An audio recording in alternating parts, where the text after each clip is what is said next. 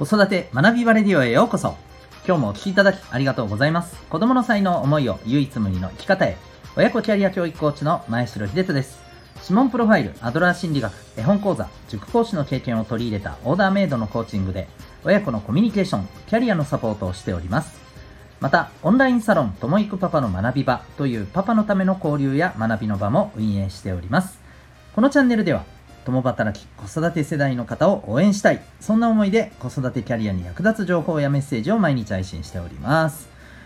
本日は第412回になります。柔軟でしなやかな人が持つ力というテーマでお伝えしていきたいと思います。本題の前にお知らせを一点させてください、えー、私も、えー、子育て中のパパの一人でございますが日々頑張ってるパパさんたちとですね、えー、一緒に楽しんだり学んだりそんな場があったら面白いなぁとそんな思いからですね、始めたものが、えー、オンラインサロンともいくパパの学び場でございます。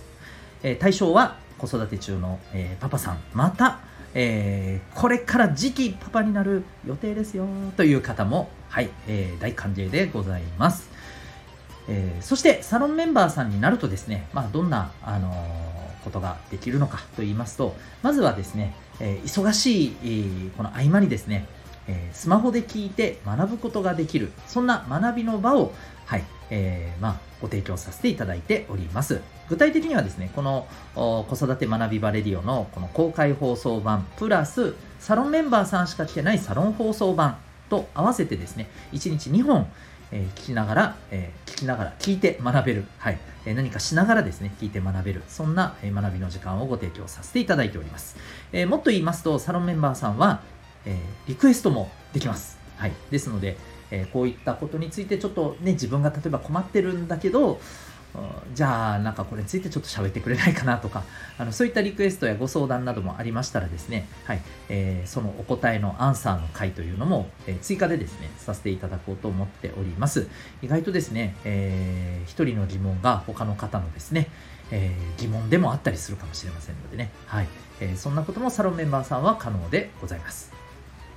そしてそして2つ目、えー、サロンメンバーさん同士の交流の場も準備しております。えオンラインの飲み会だったりですね、あるいは、えー、対面での、はいえー、イベントであったり、こういったことを、まあ、月1回からですね、させていただいております。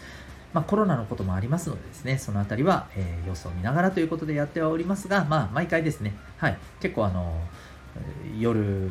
もう更けるところまでね、楽しく盛り上がったりしております。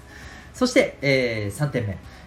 サロメンバーさん、これすごいですよ。あの、自分で言うのもなんですけど、えー、ご希望された方に、個別のですね、セッションの時間を、えー、なんと月1回無料でさせていただいているんですね。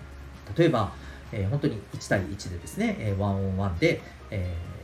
お子さんのことだったりとかですね、えー、あるいはご自身のことでもいいと思うんですね。あの例えば、本当にご相談に対する、えー、改善解決のですね、まああのご提案をさせていただいたりあるいはですね、えー、ご自身と向き合ういわばコーチングセッションとしての、はい、活用をしていただくのも OK でございます。もうただただ話を聞いてくれっていうのも OK です。はい、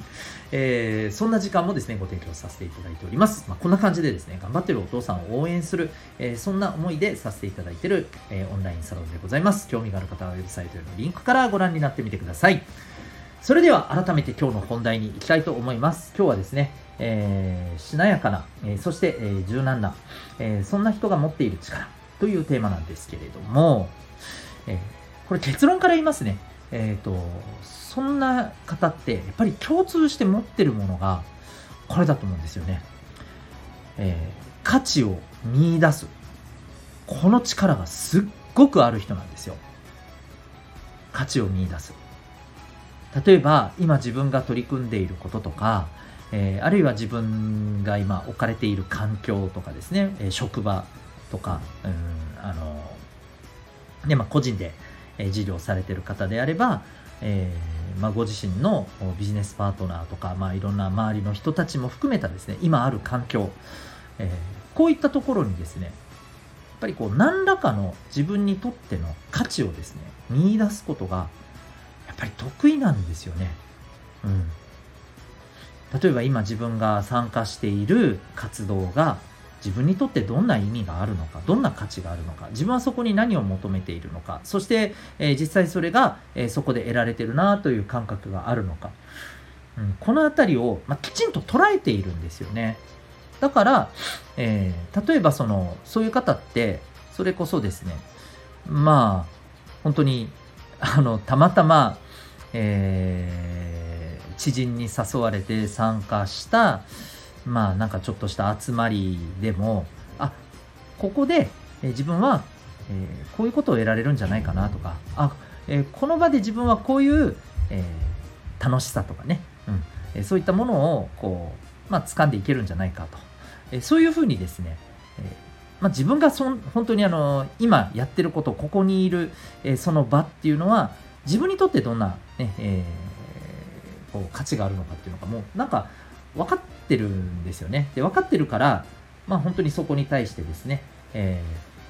ー、柔軟に対応していけるし、また、あの、ただ合わせてるじゃないんですよね。うん。ただ合わせてるんじゃなくて、本当にそこに対して、えー、積極的にコミットしてですね、えー、そしてそこからちゃんと自分の得たいものを持ち帰ることができる。